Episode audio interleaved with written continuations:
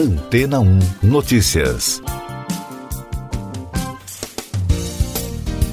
Bom dia! A revista Business Insider informou no fim de semana que dados sobre mais de 500 milhões de usuários do Facebook, incluindo endereços de e-mail e números de telefone, foram postados em um fórum de hackers.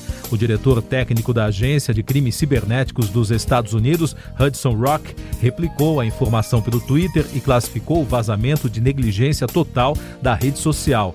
A reportagem apurou que alguns números de telefone vazados ainda pertencem aos usuários das contas afetadas da rede social. Procurado pela revista, um porta-voz do Facebook afirmou que os dados vazados são antigos. Segundo ele, o problema já havia sido relatado na mídia em 2019 e por isso o problema já havia sido corrigido. Esta não é a primeira vez que dados de milhões de usuários da rede social que tem quase 2 bilhões e 800 milhões de usuários mensais, são disponibilizados. Em 2018, a Cambridge Analytica, empresa britânica que capturou os dados pessoais de milhões de usuários da empresa para propagandas políticas, já havia alertado o mundo sobre o vazamento feito pelo Facebook. No Brasil, no dia 16 de março, a imprensa informou que mais uma base de dados com milhões de dados pessoais de brasileiros estavam à venda na internet. O material ficou disponível em um fórum para hackers e tinha dados como CPF, número de celular, gênero, e-mail e data de nascimento de mais de 223 milhões de pessoas. O usuário que disponibilizou a base pediu 0,3 Bitcoin, cerca de 94 mil reais. Segundo o fórum, a base vazada era do Poupa Tempo, um serviço do governo de São Paulo que fornece emissão de documentos.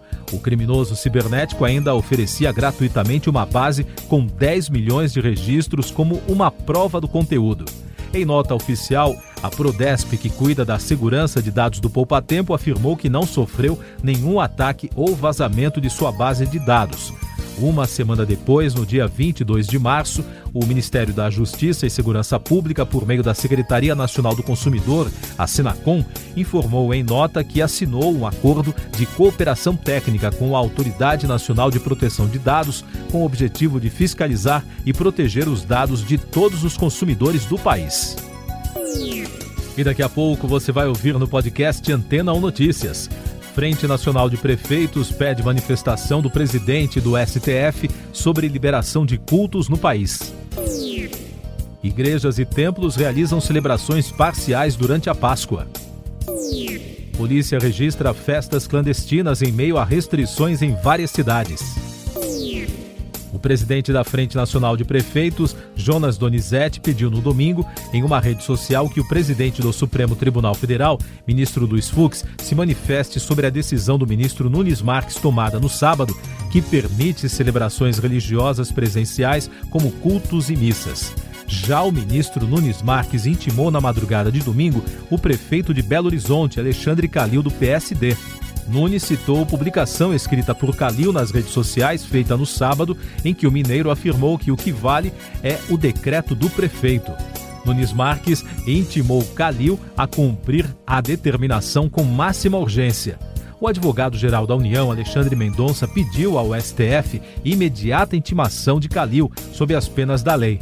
No Twitter, o prefeito voltou atrás no domingo e afirmou que vai cumprir a decisão do ministro Cássio Nunes e que já entrou com recurso e aguarda uma decisão do presidente do STF.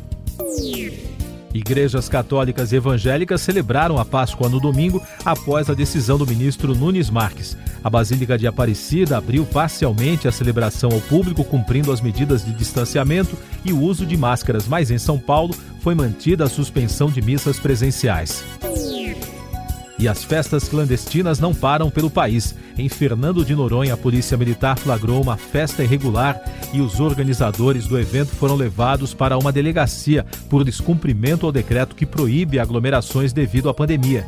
Em Florianópolis, a prefeitura analisa imagens de uma festa realizada no fim de semana em um beach club de luxo da cidade. Várias festas e aglomerações também foram interrompidas pela polícia em outras partes do país. Essas e outras notícias você ouve aqui na Antena 1. Oferecimento Água Rocha Branca. Eu sou João Carlos Santana e você está ouvindo o podcast Antena 1 Notícias. Destaques internacionais. A primeira capitã de navio no Egito foi vítima de fake news sobre seu suposto envolvimento no bloqueio do canal de Suez na semana passada. Marva El Celedar disse à BBC que ficou surpresa com os boatos. As imagens de uma manchete falsa foram compartilhadas nas redes sociais. Por falar nisso, terminou o congestionamento no canal provocado pelo encalhe do navio Ever Given. Os últimos 85 dos 422 navios que estavam na fila conseguiram passar pelo local no fim de semana, segundo a autoridade local japoneses e americanos vão tentar acalmar as relações entre China e Taiwan. O primeiro-ministro japonês Yoshihide Suga afirmou que o país vai cooperar com os Estados Unidos para encontrar uma solução diplomática e diminuir as tensões entre os dois países. Suga disse que deve se reunir com o presidente norte-americano em Washington nesta semana, na primeira cúpula presidencial de Joe Biden. Inundações e deslizamentos de terra na Indonésia deixaram 44 mortos no domingo na Ilha de Flores, na região leste do país. Segundo as autoridades locais, o número de vítimas ainda pode aumentar porque muitas pessoas estão desaparecidas. A pandemia no mundo. Apesar de ter sido vacinado com duas doses da vacina Sputnik V, o presidente da Argentina, Alberto Fernandes, testou positivo para a Covid-19 e teve sintomas leves da doença. No fim de semana, ele afirmou que sem a vacina estaria passando mal. O líder argentino cumpre isolamento. A partir desta segunda-feira, o estado mais rico da Índia, Maharashtra, inicia restrições severas contra a Covid-19 depois de um aumento nas infecções. Autoridades indianas afirmam que se a pandemia continuar avançando, pode faltar leitos hospitalares, médicos e respiradores número de mortes por Covid-19 no Reino Unido continua em queda. No último sábado, o país registrou 10 mortes pela doença em 24 horas. Foi o menor número desde 13 de março do ano passado. Segundo especialistas, o sucesso dos britânicos no controle da pandemia está ligado à bem-sucedida campanha de vacinação. A Líbia recebeu a primeira remessa de vacinas contra o coronavírus. Segundo informou o Ministério da Saúde, no domingo, 101.250 doses da vacina russa Sputnik V chegaram à capital Trípoli. As notícias da área econômica: o governo federal realiza nesta semana, entre quarta e sexta-feira, uma série de leilões, chamada de Infra Week a expectativa é arrecadar 10 bilhões de reais em investimentos privados para as concessões. São 22 aeroportos, a ferrovia de integração Oeste-Leste, a FIOL, na Bahia, e cinco terminais portuários. O avanço da crise sanitária no Brasil fez os organizadores da maior feira pecuária do país desistirem de receber público na edição deste ano. Com isso, a Expo Zebu será realizada em formato híbrido, com presença restrita de convidados e transmissões virtuais. A decisão foi tomada em conjunto com a Prefeitura de Uberaba, no Triângulo Mineiro. Os números da pandemia no Brasil. O país registrou 1.233 mortes por Covid-19 no domingo e totalizou mais de 331 mil óbitos. Com isso, a média móvel de mortes nos últimos sete dias ficou em 2.747. Em casos confirmados, foram 30.939 diagnósticos. Com esse número, o país contabiliza agora perto de 13 milhões de brasileiros que já tiveram ou têm o novo coronavírus. E o balanço da vacinação contra a doença aponta que até domingo, 19 milhões 474.826 pessoas já receberam a primeira dose da vacina contra a Covid. O número representa 9,20% da população. A segunda dose já foi aplicada em 5.389.211 pessoas, o que representa 2,55% da população em todos os estados e no Distrito Federal.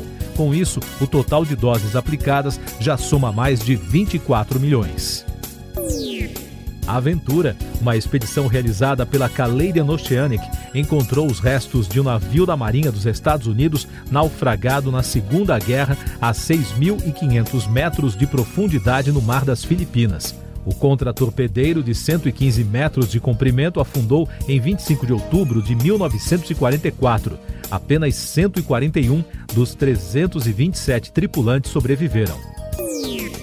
Cinema A superprodução Godzilla vs Kong bateu um novo recorde de bilheteria desde a reabertura dos cinemas nos Estados Unidos. O filme da Warner Bros. e da Legendary Entertainment conseguiu arrecadar 32 milhões de dólares no fim de semana e 48 milhões e meio de dólares nos primeiros cinco dias de lançamento.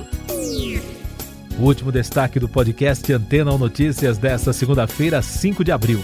O mini helicóptero Ingenuity da NASA que chegou em fevereiro a Marte acoplado ao rover Perseverance, se separou do veículo e já está na superfície do planeta vermelho. Segundo a Agência Espacial dos Estados Unidos, o helicóptero ultraleve é semelhante a um grande drone. Siga nossos podcasts em antena1.com.br. Este foi o resumo das notícias que foram ao ar hoje na Antena 1.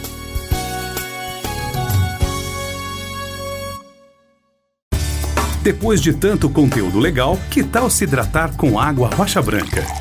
O consumo regular de água durante o dia traz benefícios para a saúde, como, por exemplo, manter a pele bonita e hidratada. Rocha Branca, da fonte direto para a sua casa.